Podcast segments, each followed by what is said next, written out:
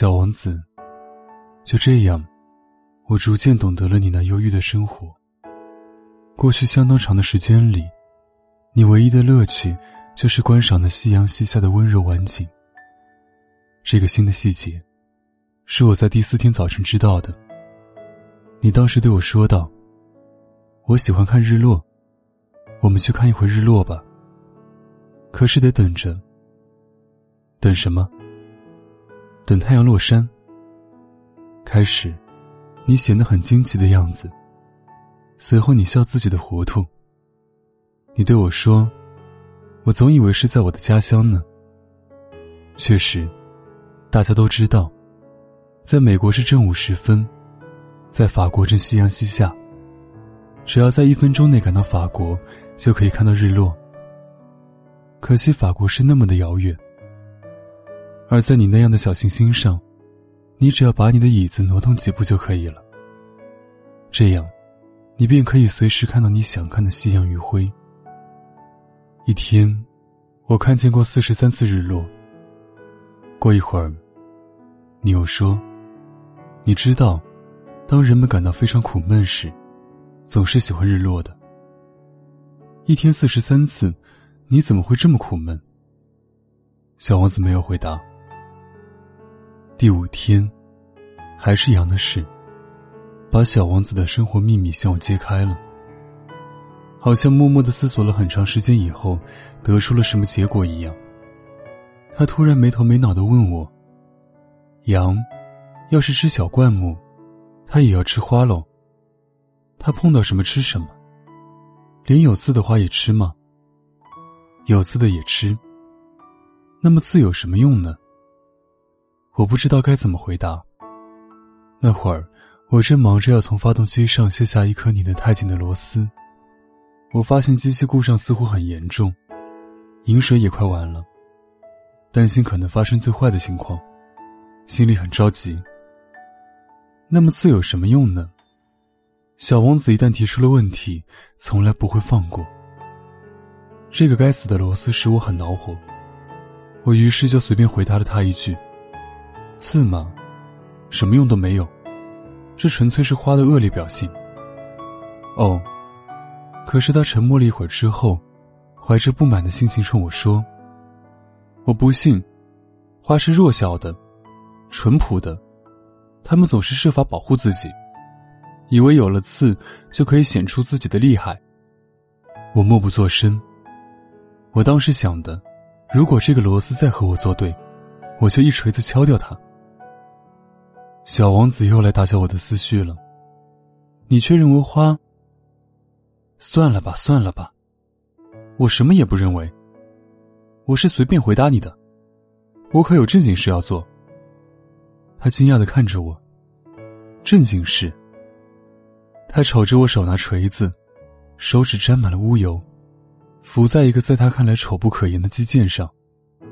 你说话就和那些大人一样。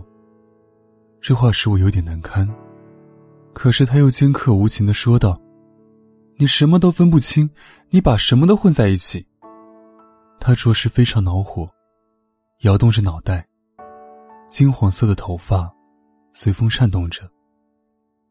我到过一个星球，上面住着一个红脸先生。他从来没闻过一朵花，他从来没有看到过一颗星星，他什么人也没有喜欢过。除了算账以外，他什么也没有做过。他整天同你一样老实说：“我有正经事，我是个严肃的人。”这使他傲气十足。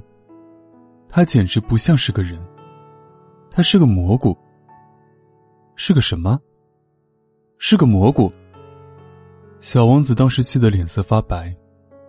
几百万年以来，花儿都在制造着刺。几百万年以来。羊仍然在吃花。要搞清楚为什么花费那么大劲，给自己制造没什么用的刺，这难道不是正经事？难道羊和花之间的战争不重要？这难道不比那个大胖子红脸先生的账目更重要？如果我认识一朵人间唯一的花，只有我的星球上有它，别的地方都不存在，而一只小羊糊里糊涂就这样把它一下子毁掉了，这难道不重要？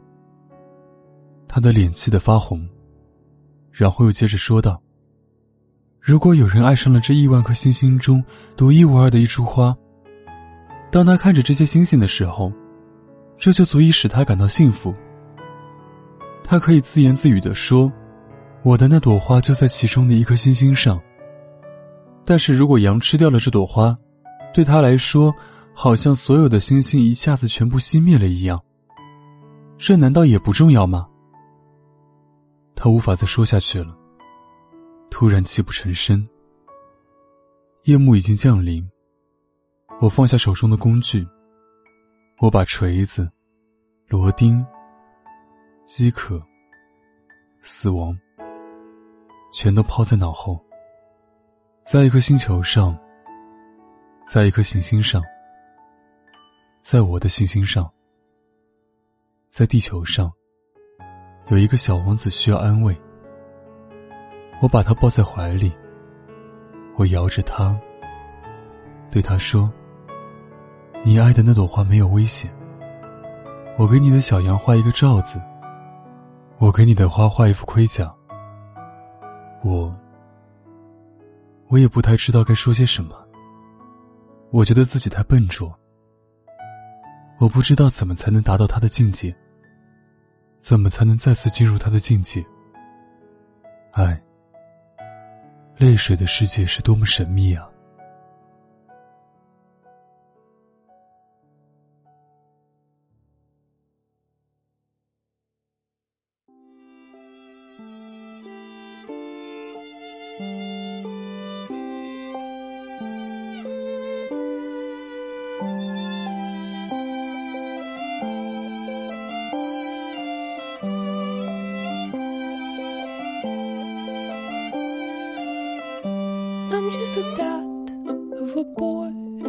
in this of a town. Here on the dot we call Earth, and this God knows how big or small universe.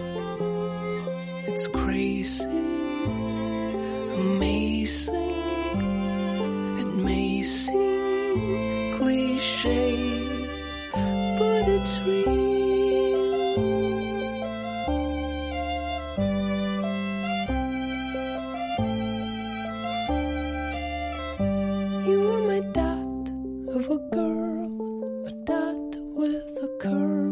Did I do to deserve the most beautiful dot in the whole universe? It's crazy, amazing. It may seem cliche, but it's real.